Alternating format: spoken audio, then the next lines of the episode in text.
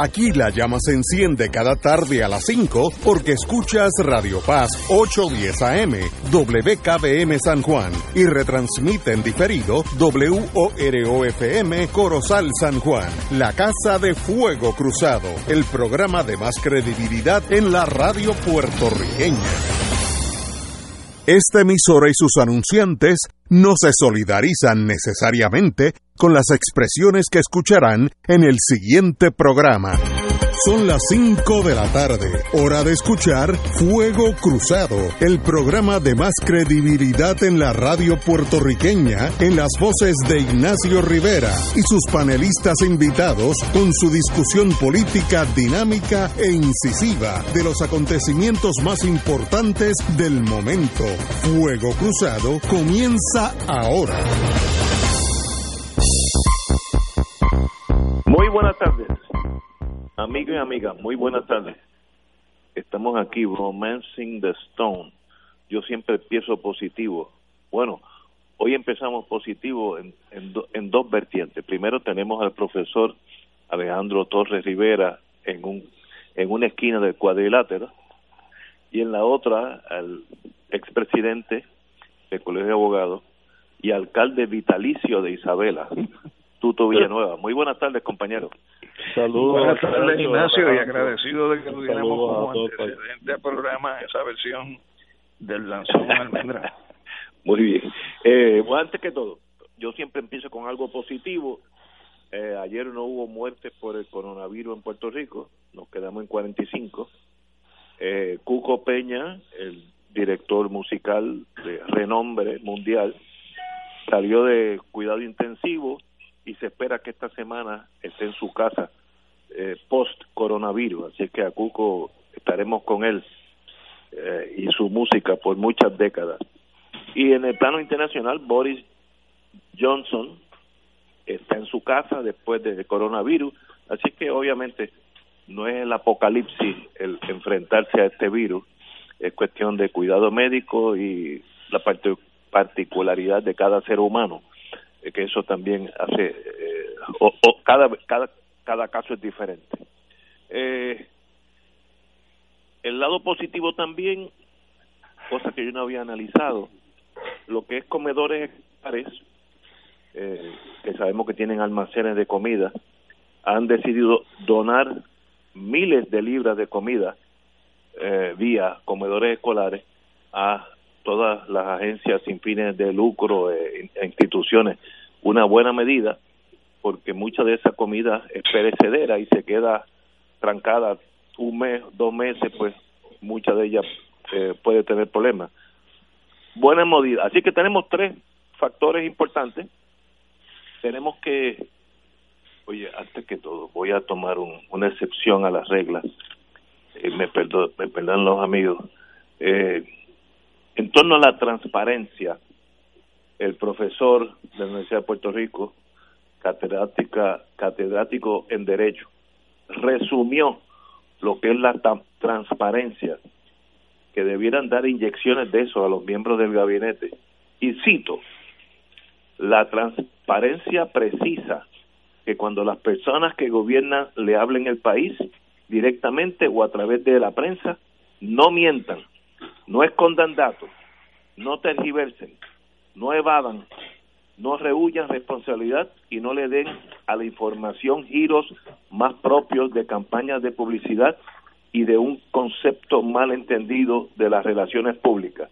Yo creo que esa es la mejor eh, sinopsis de lo que debe ser la transparencia que he leído en mi vida. Así es que al profesor catedrático Efraín Rivera, mi más profundo respeto. Bueno, en el lado negativo, hay 300 mil puertorriqueños que estaban trabajando que han solicitado desempleo. Como los números del Departamento del Trabajo es que existen dos, no, 962 mil empleados, de los cuales 200 mil son del gobierno, de verdad hay una casi una tercera parte de la fuerza trabajadora del país completa desempleada por el coronavirus crisis de esta magnitud ni en María se vio. Así que eh, eso es una un factor que tenemos que examinar. qué conlleva eso en el futuro. Bueno, pero empezamos con eso. Don Alejandro. Pues mira, Ignacio, yo empezaría haciendo un señalamiento, este, porque cuando tú dices cosas a veces a mí me retrotraen a otra época en mi vida. Y cuando estabas haciendo la descripción de lo que es la transparencia, eh, de inmediato pensé en algo que yo había leído en algún momento en el libro de los Proverbios, eh, donde en el capítulo 6, en el versículo 16 al 19, dice, seis cosas aborrece Jehová y aún siete abomina su alma, los ojos altivos, la lengua mentirosa, las manos derramadoras de sangre inocente, el corazón que maquina pensamientos inocuos, los pies presurosos para correr al mal, el testigo falso que habla mentiras y el que siembra discordia entre sus hermanos. Me parece que dentro del contexto del análisis de lo que es la transparencia, perfecto. Muchas de las cosas que se mencionan ahí precisamente identifican cómo no se da la transparencia y en ese sentido, pues para los que tienen ese pensamiento dentro de lo que es la tradición judeo-cristiana, pues no estaría de más refrescarles, eh, como estoy haciendo en estos momentos, esa disposición del libro de los proverbios, porque si tú inviertes eh, su redacción, vas a encontrar que el que precisamente entra en esas seis cosas que aborrece Jehová, son precisamente los mismos que hoy actúan sin transparencia alguna en su quehacer eh, cotidiano desde lo dicho es pues quería señalarte que el número de personas que están desempleadas debe ser mucho mayor que el que tú acabas de mencionar porque eso toma en consideración quienes están ubicados en la fuerza de trabajo asalariada. Ahí tú no estás incluyendo a las decenas o cientos de miles de personas que en el país también se buscan el peso desde el punto de vista de una economía no formal y que sencillamente por las condiciones en que se encuentra el país no están encontrando la manera usual de ganarse la vida o se han disminuido significativamente sus posibilidades de ingresos. De ahí que yo vea como algo positivo lo que acaba de mencionar de que los almacenes de alimentos que tiene el gobierno de Puerto Rico destinados a los comedores escolares en momentos en que no se está dando ese tipo de servicio eh, alimentario a los estudiantes se abran para que sean distribuidos entre las personas que en estos momentos no tienen el ingreso para llegarse a sí mismos pues la alimentación tan necesaria. Ahora bien, eso no se resuelve con una varita mágica eso exige unos procesos rigurosos donde no solamente se dé la transferencia de esos alimentos eh, al sector de las organizaciones sin fines eh, pecuniarios, sino que haya un ejercicio permanente y riguroso también de fiscalización en, en la manera en que se utiliza esos alimentos. Ciertamente yo diría que la mayor parte de las organizaciones sin fines de lucro en Puerto Rico son serias, eh, son honestas, eh, hay vocación de servicio a la población, pero también nosotros hemos tenido en el pasado experiencias que dicen lo contrario y me viene a la mente aquel parque de los niños que se trató de hacer en algún momento en los años 90 en los terrenos donde hoy está el centro de convenciones por el, el gobernador eh, Roselló Padre, que sabemos a qué condujo ese, ese, ese, ese proyecto en manos de la que era en aquel momento pues la, la, primera dama del país. Es decir, que no todas las organizaciones sin fines de lucro realmente están por, por la vocación, el servicio y, y la dación al prójimo, sino que muchas de ellas también pues tienen su elemento de tumbe, su elemento de beneficio propio y su elemento de corrupción. Completamente de acuerdo con su señoría. Don Tuto Villanueva. Saludos, Alejandro. Saludos, un abrazo, Tuto. Igual a los dos y al país que escucha. Siguiendo con la tónica de qué es la transparencia, eh, yo creo que es importante que el secretario de Salud, la gobernadora de Puerto Rico, el Tax Force médico, el Tax Force económico y el llamado Task Force Social estando formado para asesorar al gobierno y enfrentar esta pandemia, deberían empezar por informarle al pueblo qué han hecho otros que ha sido exitoso cuáles países han fracasado para nosotros no hacer lo mismo que los países que han fracasado. Buen punto. Los países que han sido exitosos en combatir el coronavirus, por ejemplo, podemos hablar de China, de Corea del Sur, de Singapur,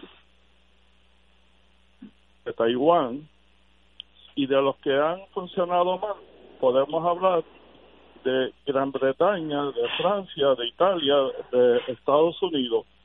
¿Y por qué hay unos que han funcionado bien y otros que han funcionado mal? Bueno, una de las cosas más importantes es el manejo del examen inmediato para detectar quiénes dan positivo y quiénes no al coronavirus. Eh, los países que han funcionado bien establecieron un plan articulado de inversión de presupuesto en comprar el equipo rápido para hacer esos exámenes y en distribuirlo uniformemente a través de todo el país. Le pidieron a los centros públicos que todos los que estuvieran con fiebre, pacientes o con a los del coronavirus, que fueran informados al sistema de salud del país para darle la necesidad de aislamiento social. Aquí en Puerto Rico inicialmente se hizo el aislamiento social y eso fue una buena medida, pero se ha fallado estrepitosamente en lo de hacer las pruebas con la celeridad que se requiere para dar seguimiento a los focos de infección. El propio secretario de Salud que utiliza los Estados Unidos, nosotros deberíamos tener entre 18 y 9 mil pruebas hechas que de la posibilidad de de la población. Todavía no hemos llegado a 9 mil, escasamente el 50%. Pero de más de un mes que estamos llegando el aislamiento social, refleja una ineficiencia no del Ministerio de Salud que llegó a tiempo eficiencia del gobierno.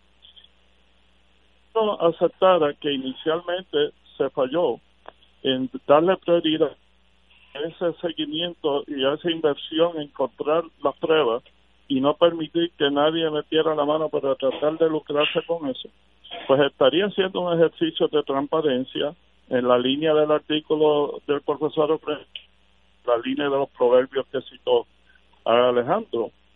Pero todavía se puede.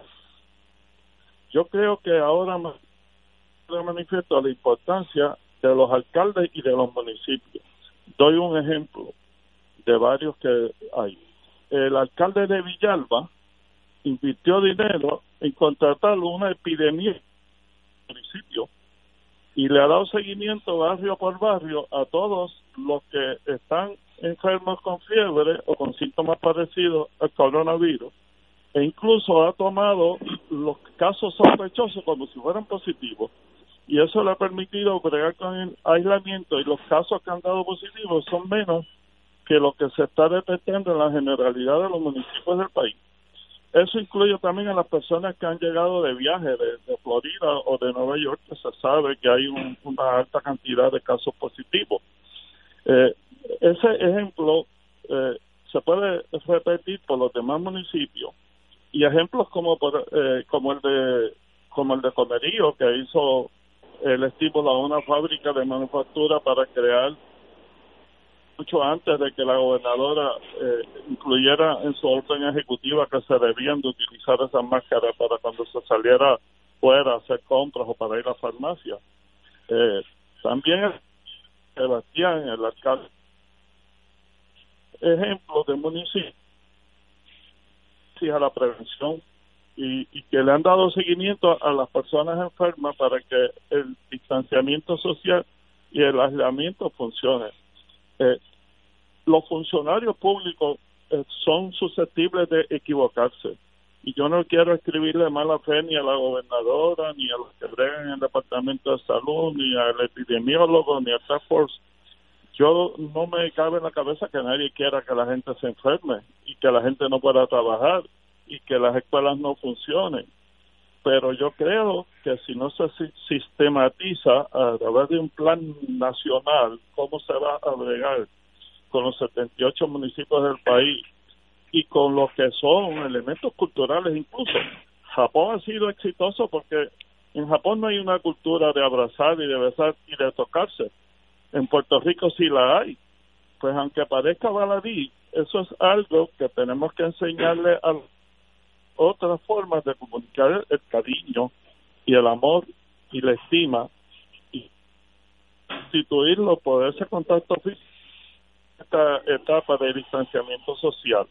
Para eso se necesitan sociólogos, psicólogos y, y, yo sé que aquí hay gente que estarían dispuestos si lo convocan ofrecer su trabajo y su talento para bregar con esa área cultural de mentalizar a la gente a que ahora una relación distinta de demostrar esos afectos. Es un trabajo que no puede improvisarse, que tiene, como dije, que sistematizarse y hay recursos en los 78 municipios del país para hacerlo, pero no se le está dando la oportunidad y la apertura para que contribuyan como debiera hacerse. Hay, hay un dato que si me permite tú e Ignacio quisiera incorporar en el análisis.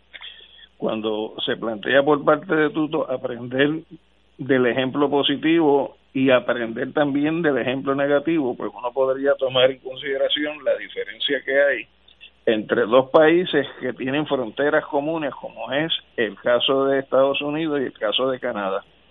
En el caso de Estados Unidos, la población debe ser algunos 327, 340 millones de habitantes. En el caso de Canadá, pues la población es cerca de 36 millones de habitantes. Es decir, que tú puedes establecer una correlación entre que Canadá tiene un décimo o una décima de lo que sería la población total de los Estados Unidos tienen una frontera común. Son los dos socios principales en el Tratado eh, de, de Comercio de las Américas. Sin embargo, cuando tú vas al análisis de los números, tú tienes 558.999 personas eh, contagiadas en los Estados Unidos frente a 25.122 que tiene Canadá. Tienen una proporción, una ración de razonabilidad de muerte de 23 mil muertos en los Estados Unidos, mil, perdón, 780 en Canadá, lo cual establece que en el caso de las muertes hay un 4.5% eh, de diferencia, o sea, no, no, no 4.5%, sino cuatro veces y media de diferencia entre Estados Unidos y Canadá. Y cuando tú examinas eso, tú vas a encontrar que en Canadá dentro de sus muertos es muy poco el número de deambulantes, personas sin techo, personas sin alimentación, personas sin seguro médico, porque porque en Canadá existe un seguro médico universal y las personas han tenido el acceso a una a un cuidado médico que no se ha tenido en el caso de Estados Unidos por lo menos por 28 millones de gente. Y si tú vas a la ciudad de Nueva York los que están enterrando en las fosas comunes son realmente los deambulantes, las personas sin casa, las personas sin techo, las personas sin alimentación garantizada. Entonces yo creo que ahí, utilizando eh, el ejemplo de un plan de salud eh, universal, de una visión sobre lo que es la salubridad eh, que prevalece en Canadá frente a la ausencia de esa visión desde el punto de vista de estructura de gobierno por parte de los Estados Unidos, también uno tiene algo que aprender. Y en el caso nuestro, donde se ha privatizado básicamente los servicios de salud y se le ha entregado a las aseguradoras el control de la salud de la población frente a lo que era el modelo eh, que prevalecía antes del año 94, pues yo creo que también ahí podríamos encontrar eh, quizás contestaciones, algunas interrogantes de por qué en el caso de Puerto Rico se hace tan difícil eh, o se hace tan limitado eh, el poder tener uh, acceso eh, a, por ejemplo, el que se estén haciendo las pruebas a toda la población, no desde ahora, sino desde hace mucho rato, que quizás eso nos hubiera ayudado desde el punto de vista de, un control mayor de propagación de la enfermedad. Tenemos que ir a una pausa, amigo. Vamos a una pausa y regresamos con Fuego Cruzado. Fuego Cruzado está contigo en todo Puerto Rico. Afiliado de MCS Classic Care, queremos brindarte el apoyo que necesitas. Puedes estar tranquilo. El primero de abril tendrás disponible tu dinero en la tarjeta MCS Classic Care Te Paga para pagar tu compra de alimentos saludables y o facturas de luz, agua o teléfono. Una gran manera de cuidarte es con MCS Classic Care. Endoso pagado MCS Classic Care es un producto suscrito por MCS Advantage Inc.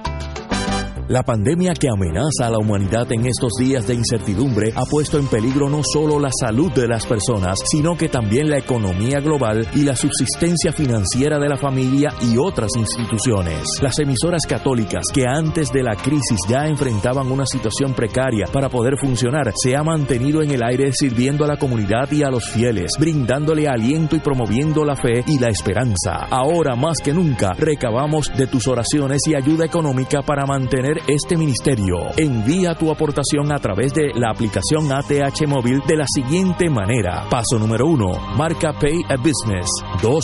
Busca Radio Paz 810. 3. Escribe la cantidad de donativo. Y 4. Marca enviar. Mil gracias y que Dios te colme de bendiciones por tu ayuda. Fuego Cruzado, el programa de más credibilidad en la radio puertorriqueña, es ahora la tribuna abierta de análisis noticioso, con diversas perspectivas que exploran el trasfondo de lo que acontece a diario y cómo nos afecta. Escucha Ignacio Rivera y sus panelistas invitados de lunes a viernes en Fuego Cruzado en transmisión diferida a las 10 de la noche por Oro 92.5 FM. Y ahora continúa Fuego Cruzado.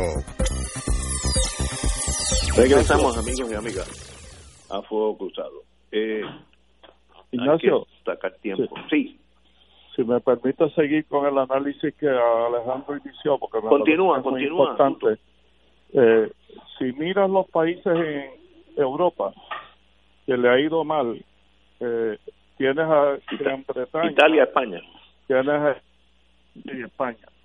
España de salud muy bueno bajo el país y cuando ganó el Partido Popular, por los varios años en que estuvo, se dedicaron a desmantelar ese servicio de salud, a privatizarlo y a reducir la inversión que hacía el presupuesto nacional del país en garantizar el servicio de salud a la generalidad de la población. Contrario a Alemania, y fíjate que no hablamos ni de socialismo ni de capitalismo, porque Canadá no es un país socialista y Alejandro lo citó sobre cómo funciona bien el plan universal de salud. Alemania no es un país socialista en la actualidad y se cayó el muro y es un país capitalista.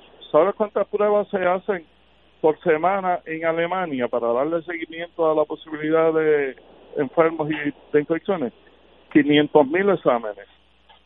Y eso es porque el presupuesto no ha descuidado los servicios de salud para la generalidad de la población, que eso es bueno para la economía, porque personas que están saludables, que no se enferman, pueden trabajar de manera mucho más eficiente que las personas que están enfermas que o no pueden ni siquiera cesar un empleo. En Puerto Rico, la de salud desmanteló prácticamente todo un servicio que había en el país de salud en prácticamente la generalidad de los municipios en lugar de invertir presupuesto para fortalecerlo. Esa idea de que privatizando a la empresa privada los casos de la salud indudablemente ha quedado desfocada en países socialistas, en países socialdemócratas y en países capitalistas. Y eso es sumamente importante porque tendrán otros virus y vendrán otras pandemias. Esto no se va a terminar en mes y medio. De hecho, se habla de una proyección de que tal vez eh, para septiembre o para octubre tengamos de nuevo un repunte del virus. Por lo tanto, ya desde ahora, los políticos nuestros que dirigir al país en el futuro deben ir pensando en cómo va a incorporar en sus programas de gobierno una reingeniería de cómo se atiende la salud de este pueblo. Y incluso actualmente, la legislatura nuestra y el Ejecutivo que van a recibir ayuda federal para tratar de paliar un poco, de aminorar el daño que ha causado este virus en la población en términos de salud, porque no solo las muertes, Ignacio, los médicos han hablado del efecto que tiene sobre los pulmones el coronavirus, aun cuando se supera, y se quedan unos daños permanentes, unas lesiones que son peligrosas. Gran parte del dinero que recibe el y a servicios de salud, a fortalecer nuestros hospitales y a rehabilitar hospitales nuestros que se pueden rehabilitar y a fortalecer también el seguimiento municipio por municipio a las personas que tienen que pueden ser contraproducentes para la salud, no solo por coronavirus, sino también. ¿Y por qué enfatizo en eso? Porque hay detrás de todo esto que hemos analizado de qué países ha funcionado y qué ha funcionado, una doctrina no confesada, encubierta, de lo que se llama darwinismo social, que es nuestro país funcionaría mejor si los negros, los latinos y los viejos se van yendo, así tenemos menos gente que atender, menos gente que mantener y menos población no productiva. Ese darwinismo social no confesado hay que sacarlo a la superficie y hay bueno, el, el, un ejemplo. Bolsonaro, el de Brasil, yo, yo, creo que tiene esa tesis. Bolsonaro, el de Brasil, y, y, y, en Estados Unidos, y en España y en todos otros países más se ha dicho, ah, si hay una crisis que faltan respiradores, los primeros que se van son los viejos. Oye, éticamente eso no es tan sencillo. Porque una persona de 60, 65 años o 70 puede ser un científico ser un abogado, puede ser, un, profesor, puede ser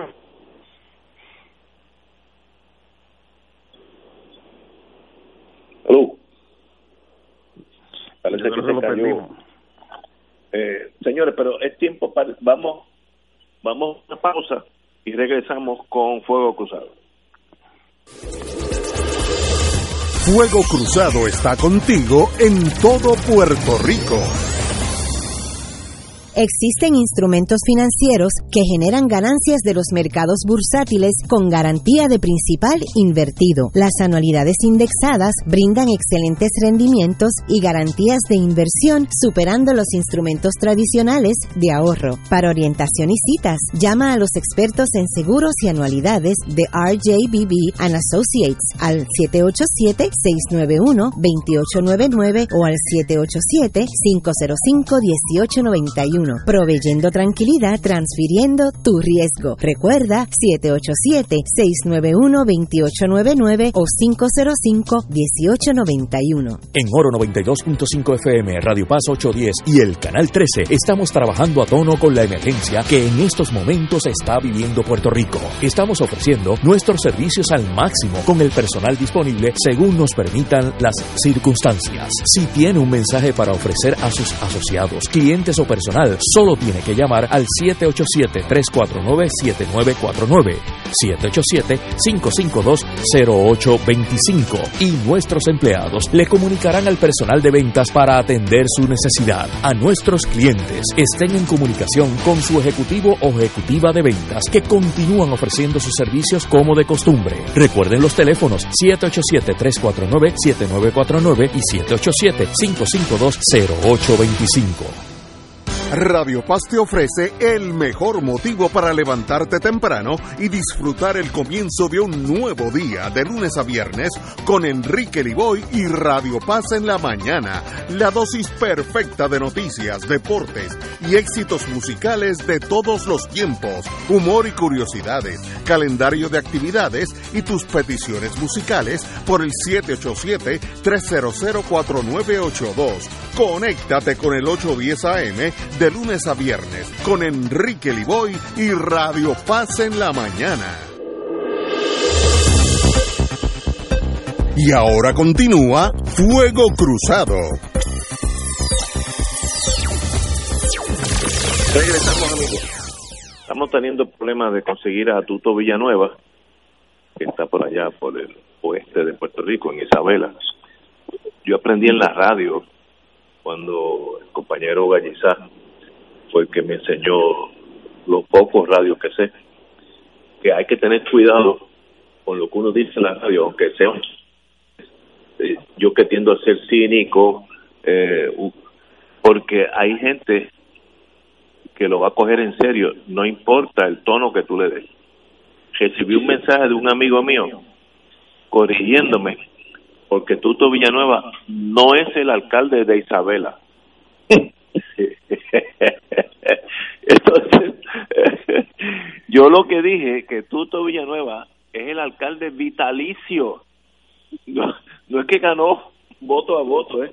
Ese es el señor que manda en Isabela. Oye, y alguien lo interpretó que no es Charlie, Charlie Delgado, que es Tuto Villanueva. Moraleja con lo que se dice en la radio. Hay que tener mucho mucho cuidado. Bueno, anyway. Eh, no sé, cuando tengamos a Tuto Villanueva, que me lo dejen saber, por favor. Bueno, en New Hampshire yo, yo aprendí el este término, micropolitics, micropolítica en español. Y hoy hay un caso extraordinario aquí en Puerto Rico. La Cámara y el Senado están enfrascados en una resolución de la Cámara 666. Pasó ayer un comité de conferencia en torno a los beneficios que deben recibir aquellos enfermeras y técnicos de la medicina que más más que se lo merecen, eso eso no hay duda. Y entonces todo eso, la Junta de Supervisión Fiscal nos deja saber que ellos ya permitieron que 156.8 millones de dólares se pase a estos enfermeros y técnicos de la medicina, etcétera, etcétera. Cuando la prensa va al amigo Johnny Méndez, él dice que es innecesario, pero queda en récord y yo me pregunto, ¿qué es lo que queda en récord? Eh, ¿Sabe? ¿Qué, ¿Qué es lo que eh, pasar algo para que la gente piense que fueron ellos y no la Junta? ¿Qué es lo que queda en récord? Hacer algo que es absolutamente inocuo, porque ya la Junta permitió con el Ejecutivo que estos servidores públicos en este momento los más importantes en Puerto Rico reciban ese dinero me perdí, como decía Gallizá, hay cosas que no son analizables. Alejandro. Pues mira, yo lo que pienso, Ignacio, es que es la manera de ellos proyectar que están haciendo algo y que están haciendo algo en función del beneficio del país y eso se marca eh, en lo que es la campaña electoral. Entonces, en ese, en estoy escuchando como eco. Yo estoy bien. ¿Me escuchas, Ignacio? Sí, perfecto.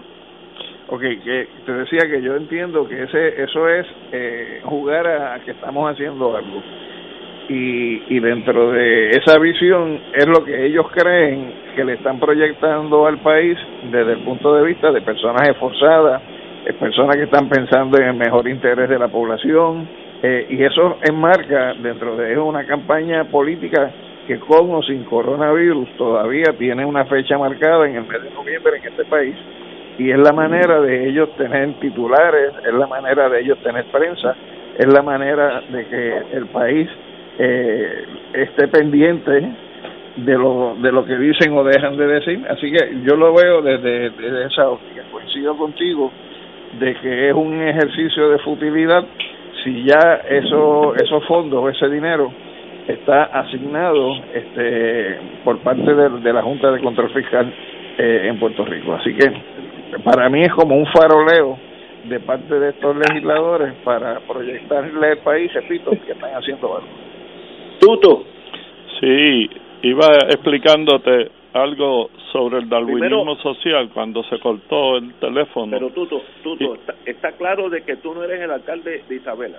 No, muy claro. Gracias a Dios.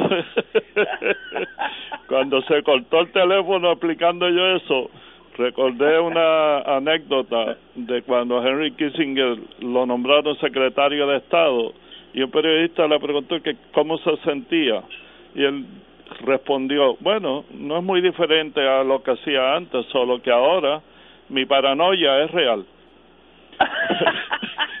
Así que cuando yo estaba tratando de explicar la actitud de Trump y de muchos de los dirigentes de países capitalistas respecto a las muertes que va a haber por esto mal seguimiento, por los servicios de salud inadecuados y por las poblaciones más frágiles y más susceptibles a ser atacadas por el virus y a morir, pues yo estoy eh, realmente dando un dato, no estoy dando una opinión subjetiva, así ha sido. Ves en Nueva York eh, que la gente que están enterrando en masa son gente de las poblaciones marginadas, de las poblaciones pobres, de los negros y los latinos. Eso no debería ser así, porque toda vida humana es valiosa y es valiosa independientemente de la etnia, independientemente del sexo e independientemente de la edad, porque como estaba explicando, pues hay gente muy valiosa en edades aún productivas después de los 60, 65 años en adelante y hay gente que desgraciadamente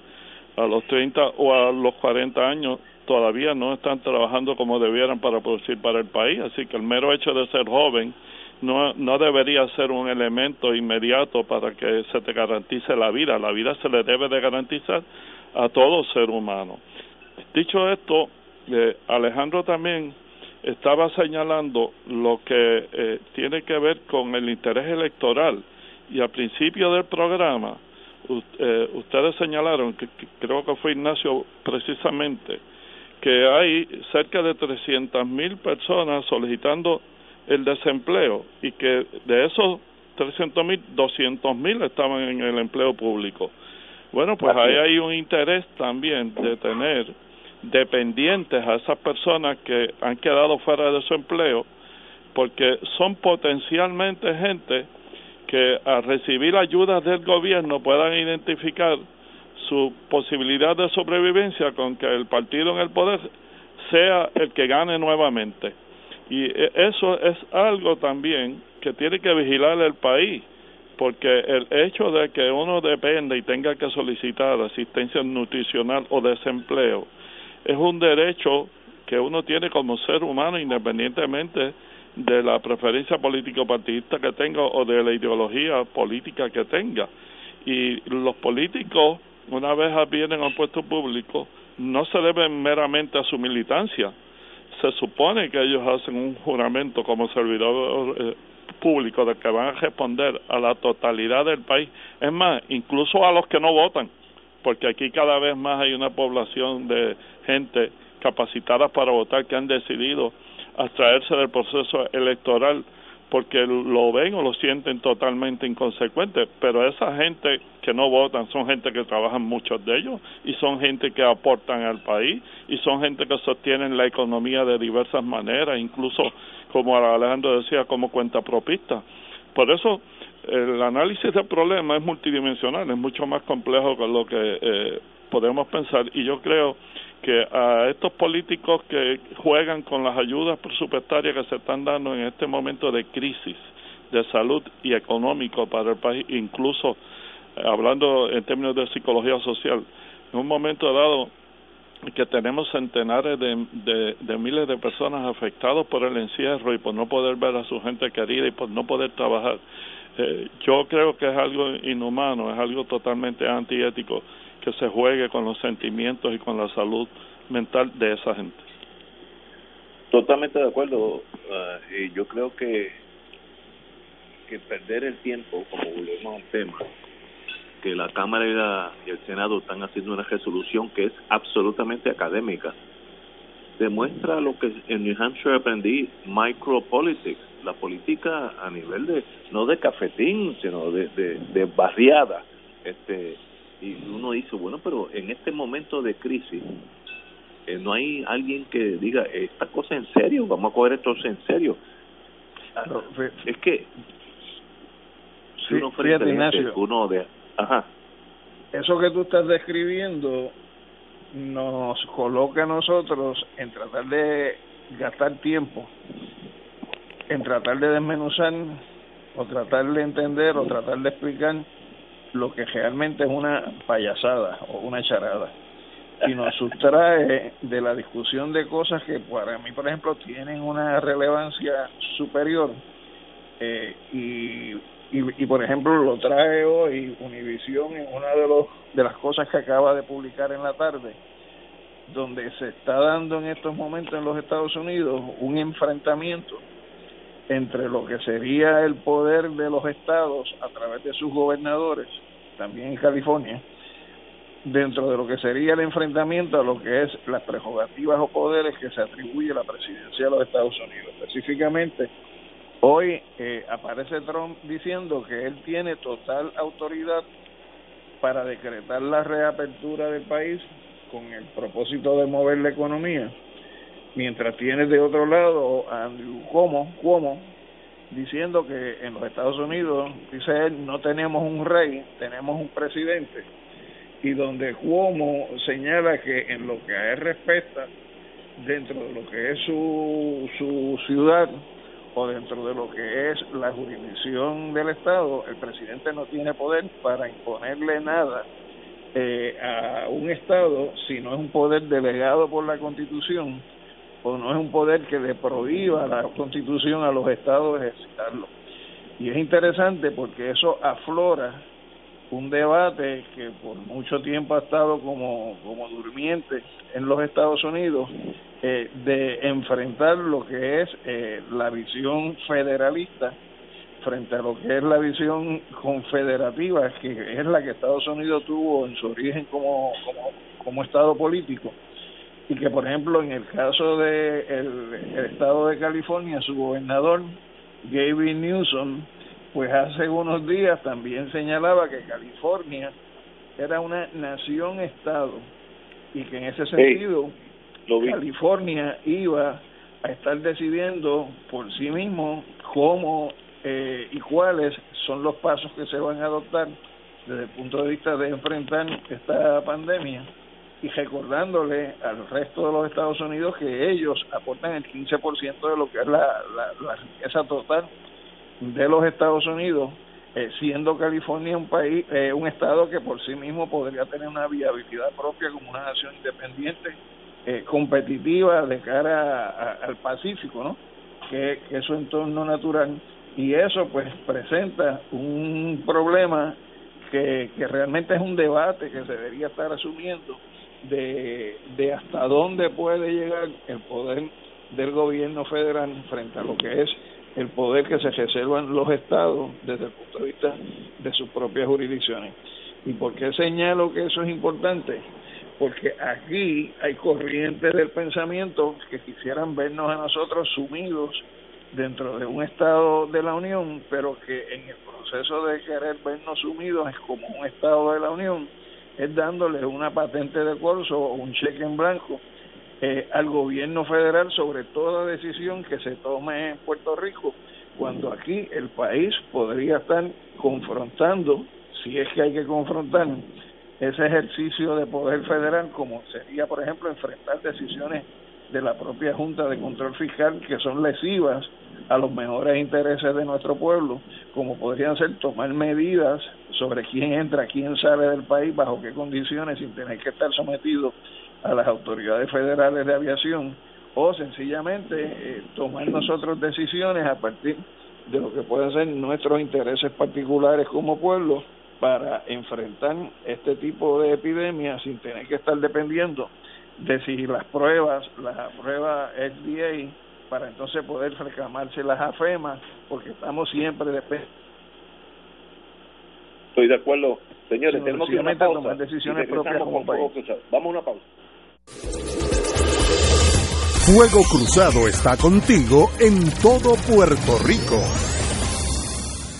¿Qué es la cuarentena? Es quedarte en casa durante 14 días en un cuarto aislado de tu familia. Si diste positivo a la prueba de coronavirus o si tienes síntomas como fiebre y tos, debes aislarte. toma tus medicamentos y usa mascarilla. Cada vez que utilices el baño, asegúrate de limpiarlo con desinfectante. Sigue las instrucciones que te ofrece el gobierno y sus profesionales de la salud. Hazlo por tu familia y tus amigos, por todos. Llama al 787-999-6202. Cuida tu salud, protege los tuyos. Departamento de Salud, Gobierno de Puerto Rico. La pandemia que amenaza a la humanidad en estos días de incertidumbre ha puesto en peligro no solo la salud de las personas, sino que también la economía global y la subsistencia financiera de la familia y otras instituciones. Las emisoras católicas que antes de la crisis ya enfrentaban una situación precaria para poder funcionar, se ha mantenido en el aire sirviendo a la comunidad y a los fieles, brindándole aliento y promoviendo la fe y la esperanza. Ahora más que nunca, recabamos de tus oraciones y ayuda económica para mantener este ministerio. Envía tu aportación a través de la aplicación ATH móvil de la siguiente manera. Paso número 1. Marca Pay a Business. 2. Busca Radio Paz 810. 3.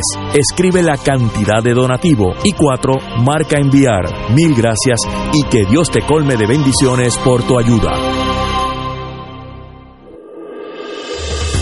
Fuego Cruzado, el programa de más credibilidad en la radio puertorriqueña, es ahora la tribuna abierta de análisis noticioso, con diversas perspectivas que exploran el trasfondo de lo que acontece a diario y cómo nos afecta. Escucha Ignacio Rivera y sus panelistas invitados de lunes a viernes en Fuego Cruzado en transmisión diferida a las 10 de la noche por Oro 92.5 FM.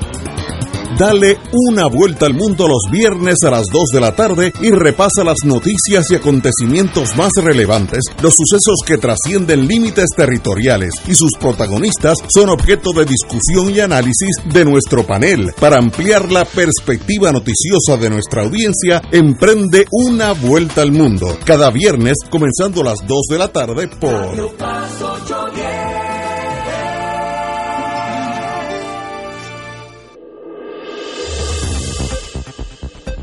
Y ahora continúa Fuego Cruzado. Regresamos, amigo y amigo. Sí, quisiera comentar algo sobre lo que Alejandro dijo. absolutamente, Tuto. alcalde vitalicio de Isabela, no alcalde de Isabela.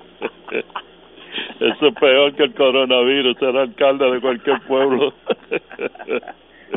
Diga usted. Mira, eh, Alejandro ha traído también un planteamiento aquí que tiene jibetes históricos y tiene proyecciones futuras.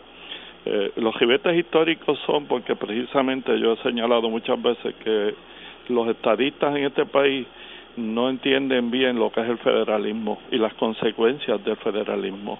Don Pedro decía precisamente que cuando Estados Unidos era una confederación y celebró la Asamblea Constituyente para poder armonizar los criterios de las distintas colonias que se ven independizados, que tuvieron que ceder todos sus poderes al poder central y se quedaron con los poderes delegados únicamente, que pasaron a ser meras provincias, que realmente decir que eh, hacerse parte de la Unión era convertirse en un país soberano, era un disparate.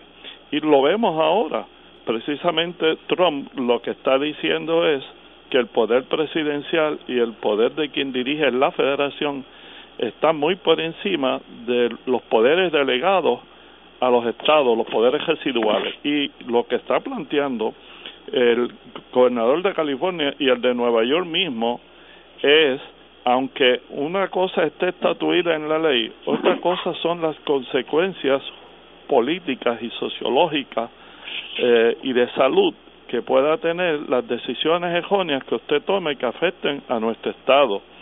Entonces, eso va a traer un debate muy interesante si tuviera que llegar a un tribunal getal en este momento una decisión presidencial de reabrir el gobierno cuando la pandemia no está totalmente controlada y cuando el potencial de que se regrese a ese crecimiento exponencial que tuvo en varios estados esa pandemia los tribunales se verían obligados precisamente a definir si la decisión presidencial es una que afecta más a la federación por afectar a los estados y la consecuencia que tiene afectar a los estados en términos de salud y en términos económicos, porque la cantidad de muertos y la cantidad de gente que quedarían en condiciones improductivas y la limitación de esas economías de los estados de aportar a la federación justifican restringir los poderes presidenciales.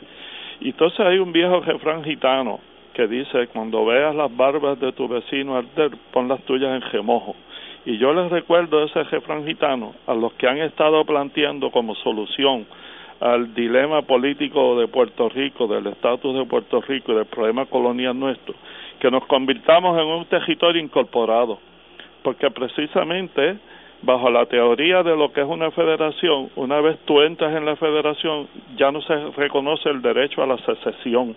Y si somos un territorio incorporado, tendríamos muchísimas menos posibilidades de defendernos aún que las que tenemos como territorio no incorporado que puede reclamar el derecho a la autodeterminación e independencia conforme al derecho internacional y a la resolución 1514 y la 1541 de las Naciones Unidas. Eh, si nosotros nos convertimos en territorio incorporado, prácticamente seríamos súbditos rehenes de la voluntad de alguien tan inecto y de alguien tan inescrupuloso como es el actual presidente de los Estados Unidos. Y por eso esa es una alternativa que es mucho peor que la enfermedad que es el coloniaje en este momento, convertirlo en un territorio incorporado a Puerto Rico, es la culminación del coloniaje y prácticamente sin remedio. Eh, Trump, el, el, issue de Trump, ese choque entre Estados, bueno, para eso fue parte de la... Pues él es el presidente, él está invocando el poder ejecutivo y, está diciendo que está por encima del poder de los gobernadores. No, y estoy citando, cito, I alone can fix it yo solo lo puedo arreglar. Eh, él dice, dice a los periodistas, que hay numerous provisions under the Constitution que le dan ese poder. Los periodistas, que son más inteligentes que él, le dicen, bueno, díganme. Él no mencionó ninguno. Eh, uno de los periodistas, que es inteligente, dice, mire la décima enmienda, que estoy seguro que él no sabe que existe, dice sabe, en inglés, sabe, sabe, él es malo, no es que no sepa. La, décima enmienda dice, voy a traducir del inglés, los poderes no delegados a los Estados Unidos por la Constitución, no prohibidos por esta a, a los estados, se reservan en los estados respectivamente o al pueblo americano. A él le contestó, pero miren, Noam, Chos, Noam Chomsky, sí. me perdono si lo pronuncio mal, sí dijo hace unos días en, la televisión americana que estamos al lado de lo que era Hitler en el 32. Yo sé que eso, pues, mucha gente no sabe de qué estoy hablando, pero eh, las dictaduras nacen del pueblo y, y un día se apoderan de todo y amanece el dictador. Él dijo, cito al presidente de Estados Unidos, when somebody is the president of the United States, cuando alguien es presidente de los Estados Unidos, The authority is total. El poder es total. And that's how it, it is to be. Y así es que debe ser. Este es Hitler sin la inteligencia de Hitler y sin el poder que, que tuvo Hitler, pero pero es exactamente la mentalidad totalitaria. Cuando alguien es el presidente de Estados Unidos, la autoridad es total. Si él mismo decide matar a los indios en las reservaciones, que lo detenga. En esas manos estamos, no solamente Puerto Rico, que es una colonia, pero el resto del mundo. Pues esa nación, con todo y este presidente torpe, tiene más de mil bombas de hidrógeno listas y, y en manos de este esta cosa, pues uno no sabe en qué mano estamos. Eh, es, es, momento, esta crisis Estado versus el gobierno federal. Es hasta conveniente porque a la larga el, la balanza de la de la justicia o de la cordura vuelve y, balancea. Ahora estamos en un desbalance por el triunfo de este señor y su que Trump pierde la perspectiva. Perdón. Que Trump pierde a veces la perspectiva de que cuando uno lanza o dispara una flecha desde un arco, tú no la puedes detener en el aire.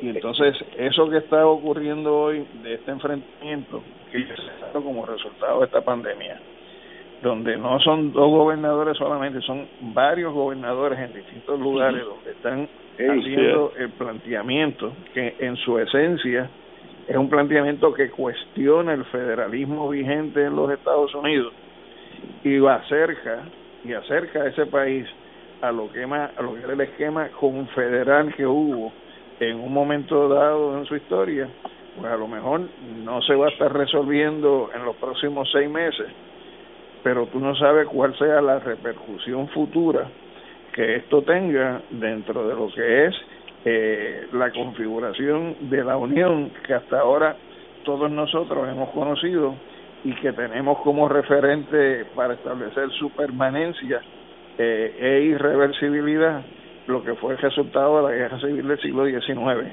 donde una vez tú entras como Estado no puedes salir de la Unión. Entonces, me imagino que quizás eh, los procesos históricos dentro de 50, 60, 70 años podrán estar identificando cómo el origen de este debate salió a flote en el contexto de lo que es el año 2020 y cuáles fueron las consecuencias de ese debate del 2020 para lo que pueda ser el estado futuro de esa unión en 50, 75 años. Y yo creo que por eso es que es importante dentro de lo que pueden ser las limitaciones que cada uno de nosotros tenga en estos momentos, eh, el que ese debate pues aflore y lo compartamos en lugar de estar atendiendo las payasadas del presidente de la Cámara de Representantes o lo que es la legislatura de Puerto Rico hoy. Señores, tenemos que ir a una pausa, son las seis de la tarde, vamos a una pausa y seguimos con Fuego Cruzado. Fuego Cruzado está contigo en todo Puerto Rico.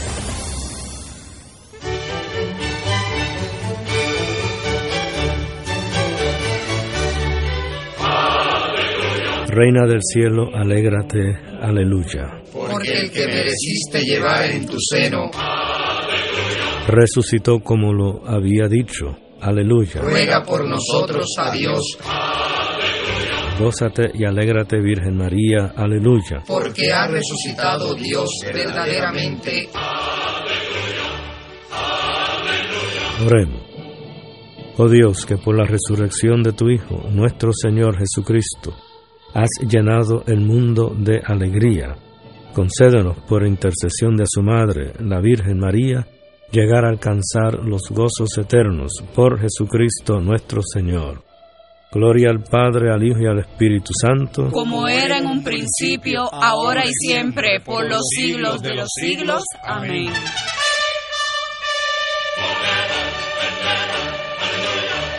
Ser rotario es vivir la alegría de servir a los demás a la vez que cultivas la amistad y el compañerismo, sin límites y descanso. Mensaje del Club Rotario de Río Piedras. Aquí la llama se enciende cada tarde a las 5 porque escuchas Radio Paz 810 AM, WKBM San Juan y retransmite en diferido WOROFM Corozal San Juan, la Casa de Fuego Cruzado, el programa de más credibilidad en la radio puertorriqueña.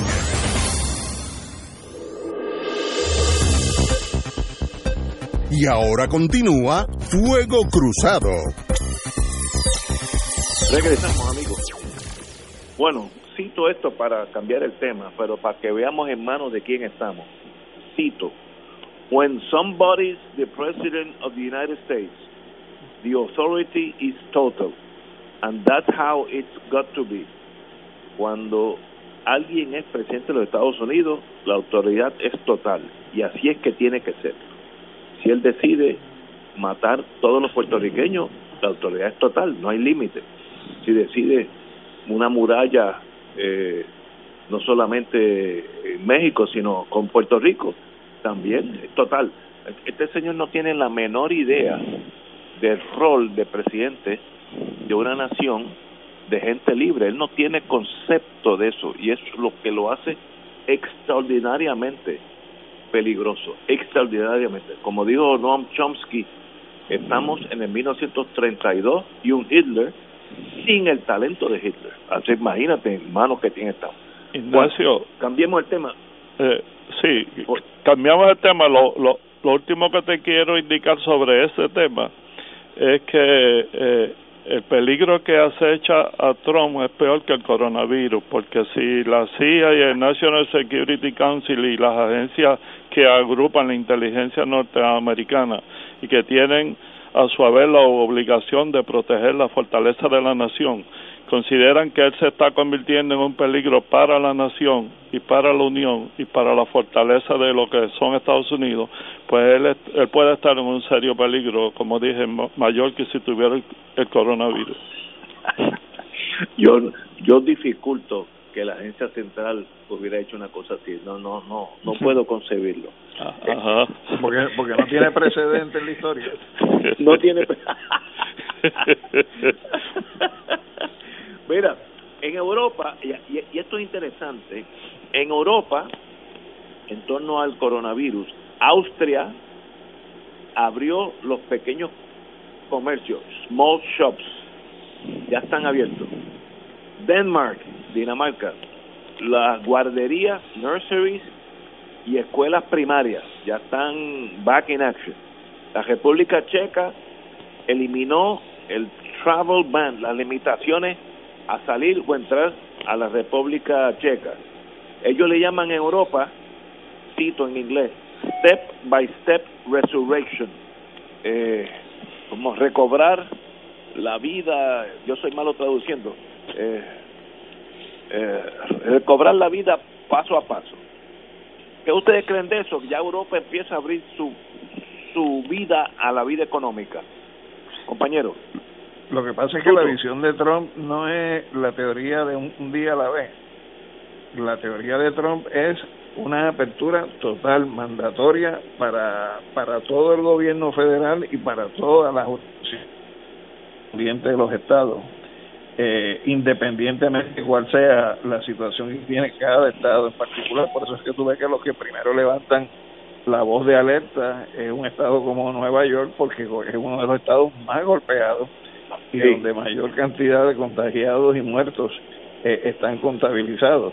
Eh, en estos países, yo estuve mirando hoy precisamente esa estadística de los países que tú mencionas, Ignacio, y están fuera de lo que son los documentos de cuáles son los países principales que se están analizando, y que van desde los Estados Unidos como principal país, que son los primeros 15, hasta Brasil, que se contabilizan solamente 23.430 casos de contaminados y 1.335 fallecidos.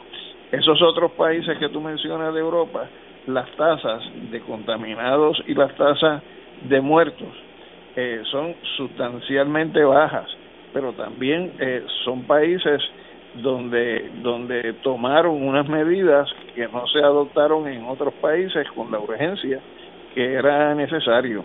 Entonces, el problema es que en el caso de los Estados Unidos, por su población, por sus comunicaciones, por sus vías de viaje, de tránsito de sus ciudadanos y por el tiempo que han tardado en adoptar medidas, pues el, el nivel de desarrollo en cuanto a número de contagiados eh, es extraordinario. O sea, Estados Unidos eh, hace tres semanas, cuando nosotros estábamos hablando, eh, estaba todavía detrás de España, de Italia y de varios países de, Europa.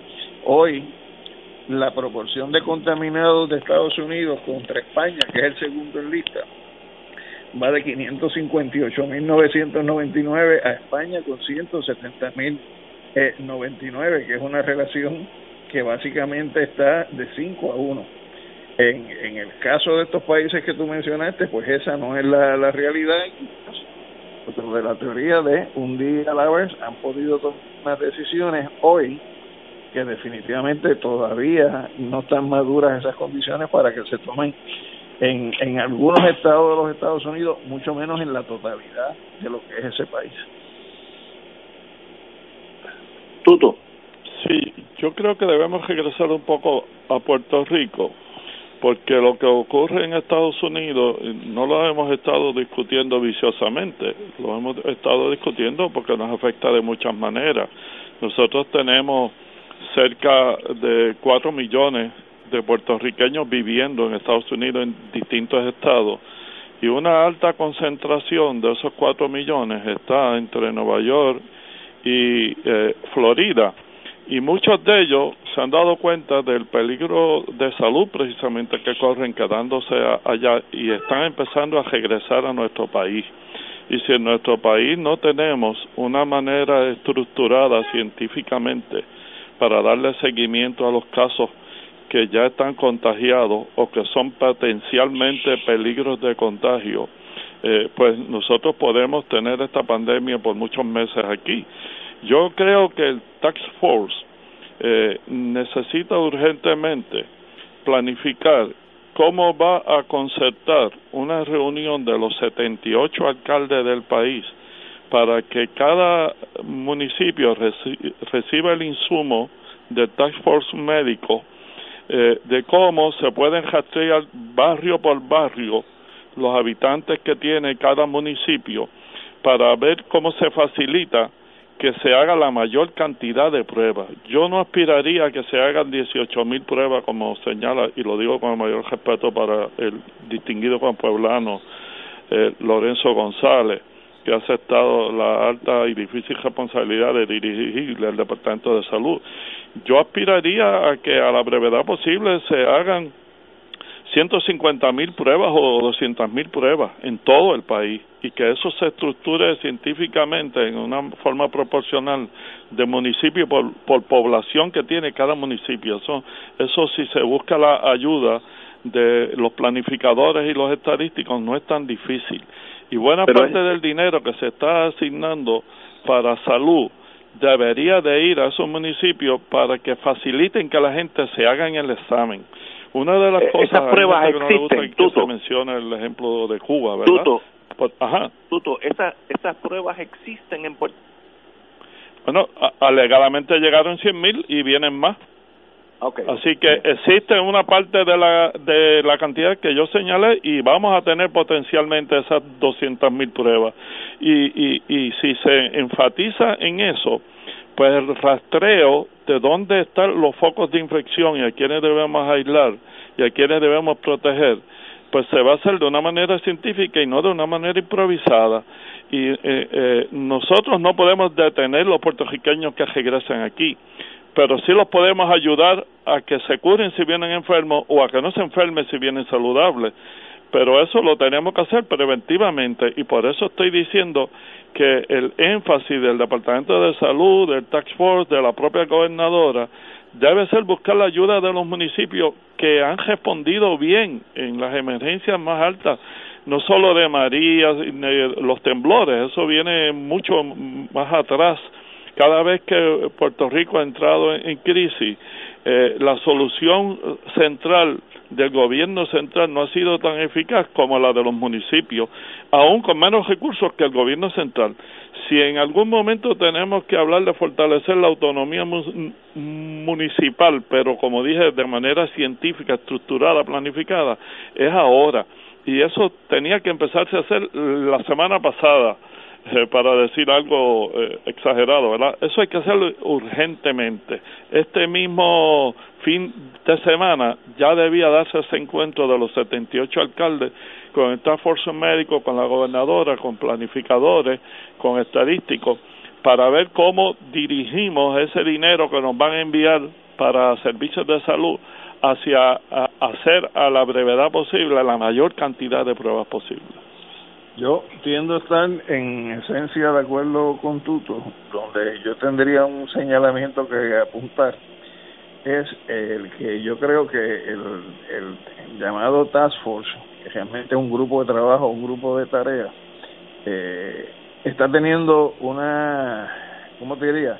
Un comportamiento más bien como mediático en sus ejecuciones, cuando la responsabilidad primaria de, de ser responsable de atender el país y dirigir la política del país en materia de seguridad, en el caso de una emergencia como la que tenemos, es el del secretario de salud.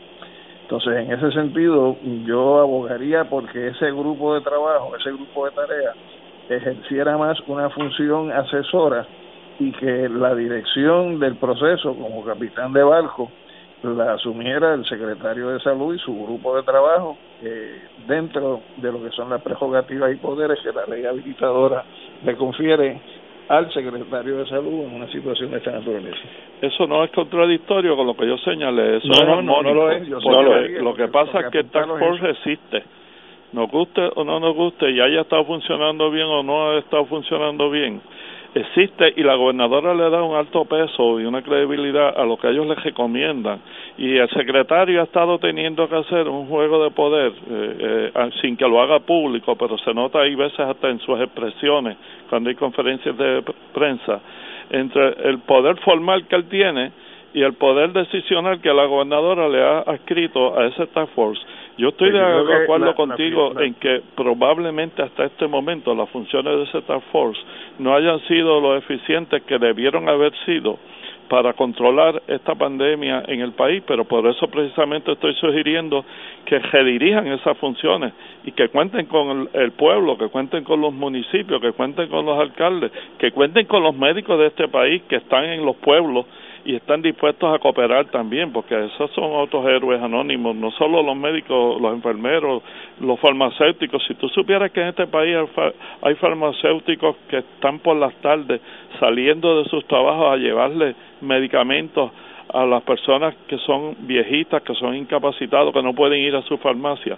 Este país tiene una reserva extraordinaria de generosidad y de patriotismo que no se conoce, porque lo hacen como debe hacerse el bien es anónimamente.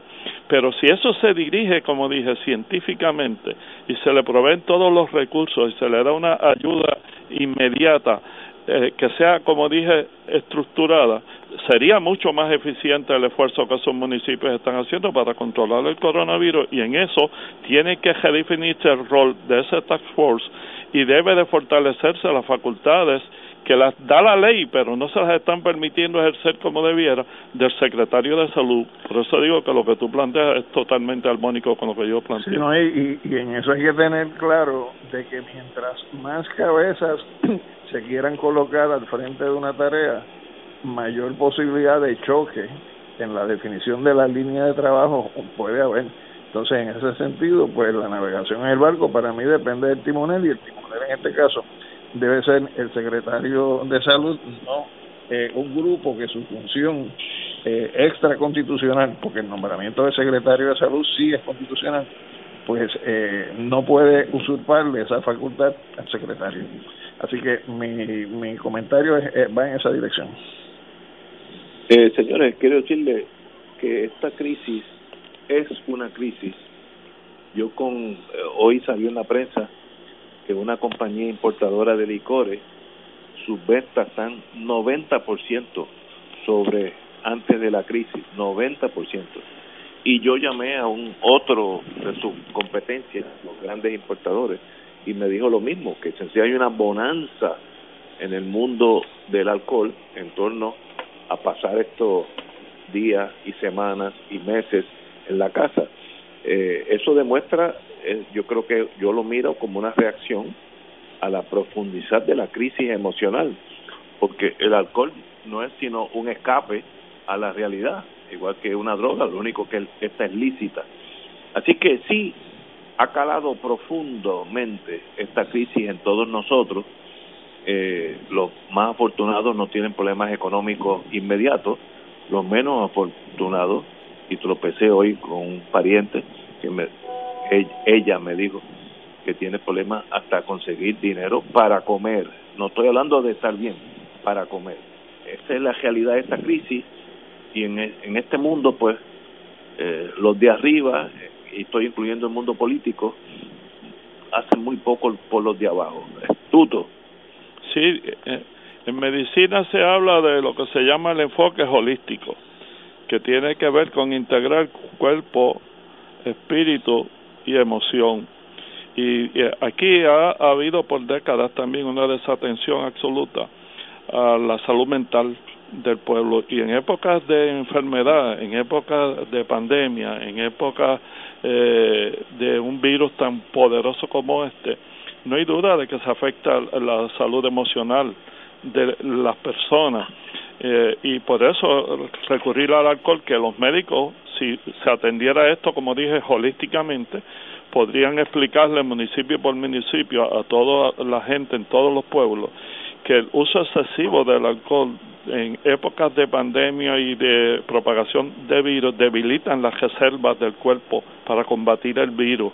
Y, y debería de enfatizarse en que la gente hagan actividades recreativas que eh, aminore el estrés y que fortalezca su defensa, que mejoren la nutrición los que puedan tener el acceso a los alimentos adecuados que se sirvan alimentos adecuados y nutritivos. Por eso eso que empezamos hablando en el programa de que era una buena noticia de que se liberaban alimentos de los comedores escolares que pudieran ir a los que necesiten porque estén siendo malnutridos en este momento. Hay que vigilar que esos alimentos estén en buenas condiciones y que sean nutritivos. Pero además la gente tiene que saber que el ejercicio es un mecanismo de defensa del propio cuerpo para generar anticuerpos que es muy eficaz y aunque uno esté encerrado en la casa, uno puede siquiera hacer ejercicio, uno puede hacer push-up, jumping jack, si tiene un balcón puede caminar en el balcón. Yo, por ejemplo, cuatro o cinco días a la semana salgo 35 minutos al balcón en mi casa y camino de un extremo a otro del balcón oyendo radio, leyendo un libro, leyendo periódico y se me van esos 35 minutos inmediatamente. No tiene uno que ir a un parque, no tiene uno que ir a una pista. Edwin Cortés, uno de nuestros prisioneros políticos, los primeros meses que pasó preso en máxima, estuvo en una celda de 7 por 5 y él corría en esa celda de 7 por 5 al punto de que se lesionó un tobillo corriendo. Cuando el ser humano está en una situación de crisis, saca fuerzas espirituales, emocionales, físicas, reservas, de donde ni él mismo se imaginaba o ella misma que las tiene. Y nuestro pueblo tiene esas reservas. Por eso hemos subsistido en las circunstancias más difíciles. Y yo creo que una de las cosas que hay que atender con igual importancia que lo que dije de hacer las pruebas de detección para saber quién está infectado o quién no, es fortalecer los mecanismos de defensa para combatir eh, la tragedia emocional que está significando todo este encierro, la pérdida de empleo, los pocos recursos económicos para cumplir con las obligaciones de la casa y el encierro mismo. Tenemos que ir a una pausa, amigos, y regresamos con el profesor Alejandro Torres Rivera. Fuego Cruzado está contigo en todo Puerto Rico. ¿Cuáles son las reglas de higiene que debo seguir? Lávate bien las manos con jabón durante 20 segundos tantas veces como sea necesario. Quítate los zapatos antes de entrar a la casa y cámbiatelos por otros que puedes tener al lado de la puerta. Si has salido, dúchate antes de tener contacto con tu familia. Utiliza una mascarilla y ventila bien tu casa. Si tienes dudas sobre el COVID-19, llama al 787-999-6202.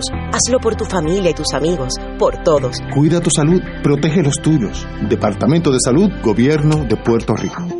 Se acerca la temporada de pago de contribución sobre ingresos, el famoso Tax Season. En RJBB and Associates te asesoramos para que al crear tu cuenta IRA tengas la mejor IRA del mercado. Así obtendrás la deducción contributiva que te permite la ley con el instrumento financiero de mejor rendimiento del mercado con garantía de principal. No lo dejes para el 15 de abril. Llámanos para cita y orientación al 787-691-2899 o al 505 1891 proveyendo tranquilidad, transfiriendo tu riesgo.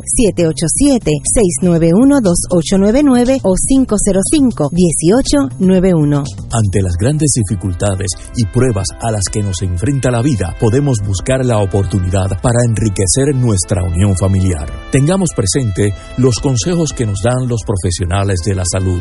En estos días, quédate en casa y comparte con los tuyos, conversa con tus hijos y medita sobre cómo podemos ser mejores personas y amigos. Eleva una oración por los que no están a tu lado y mantente comunicado con tu gente más cercana. Estoy convencido de que al amparo de María, nuestra Madre, y acompañados por la labor y el esfuerzo de todos los profesionales de la salud, superaremos esta situación porque somos gente de gran fortaleza espiritual e insuperable voluntad. A nombre de toda nuestra iglesia, reciban todos los que escuchan la bendición.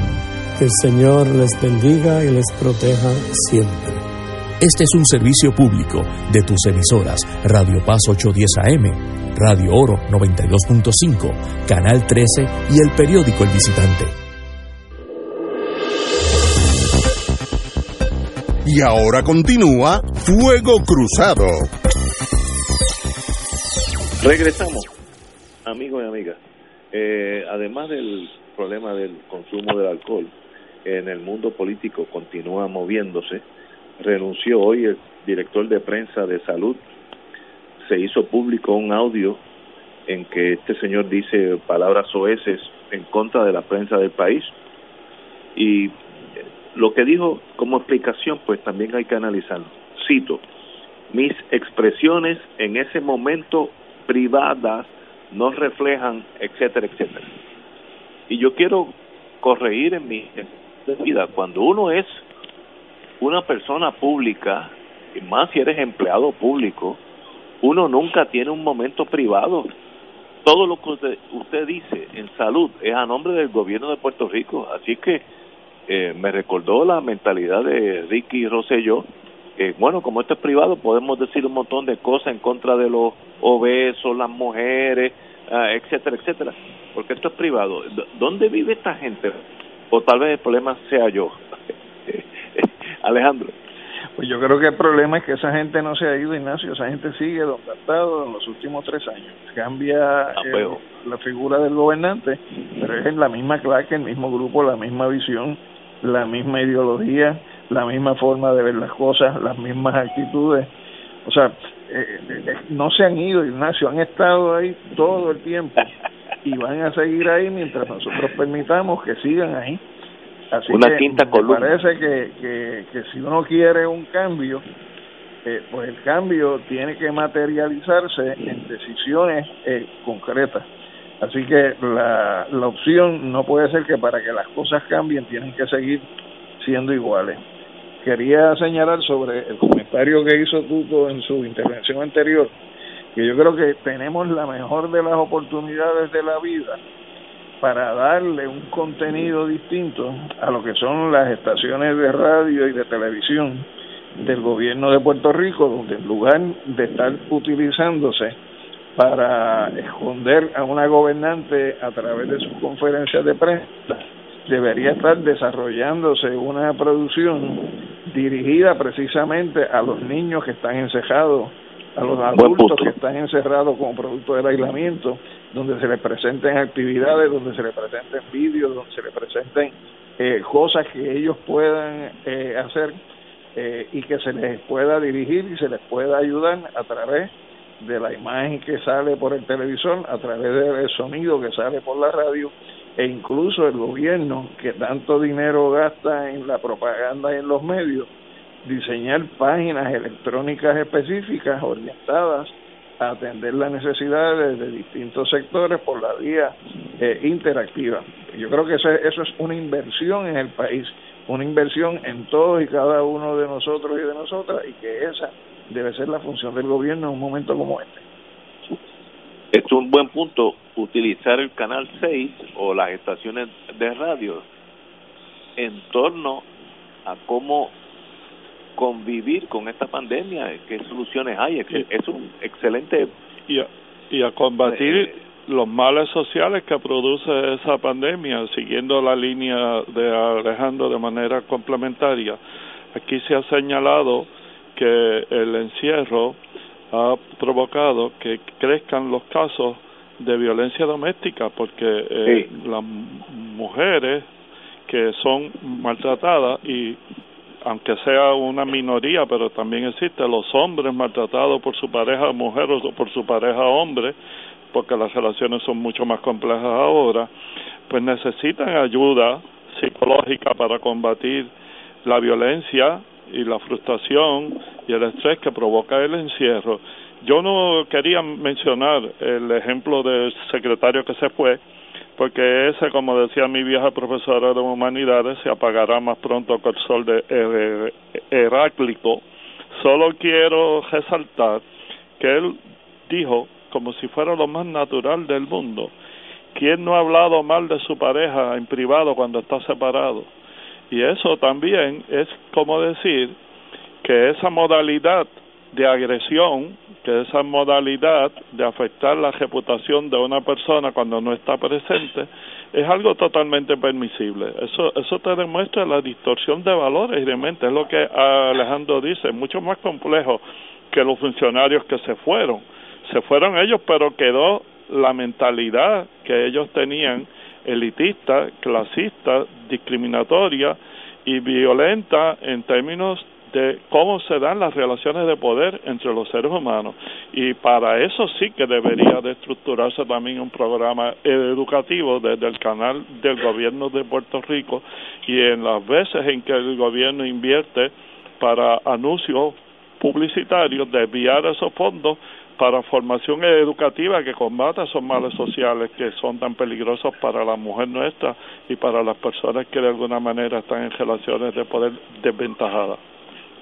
Yo, yo creo que los tres estamos de acuerdo que la, la actuación el domingo pasado de la señora gobernadora presentar su nueva eh, ley de cierre, de, de encierro, etcétera, etcétera, con la cual no tenemos problemas pero en privado, en el Canal 6, sin periodistas, como dijo Nidia Gutiérrez, la representante en Estados Unidos, eso ni Trump lo ha hecho. Y es verdad, eh, ni Trump ha hecho eso. Trump le puede decir cuatro cosas a los periodistas, pero él nunca lo ha excluido totalmente y aquí se excluyeron, lo cual es una torpeza para mí desde el punto de vista político y desde el punto de vista de la gobernación de la señora gobernadora bueno, él se lo olvidó que Trump votó una vez a un periodista de una conferencia de prensa en público. Sí, pero por lo menos estaba allí. Aquí ni la dejaron entrar. Son las tenemos que irnos porque a las seis y media suena una chicharra que dice que tenemos que ir irnos encantadísimo de estar con los dos y de compartir con el pueblo de, Puerto Rico en este momento. Es un, de verdad que ha sido una experiencia leccionadora con, con el alcalde vitalicio de Isabela Señores, hasta mañana. Abrazos a todos. Bueno, abrazos a ambos.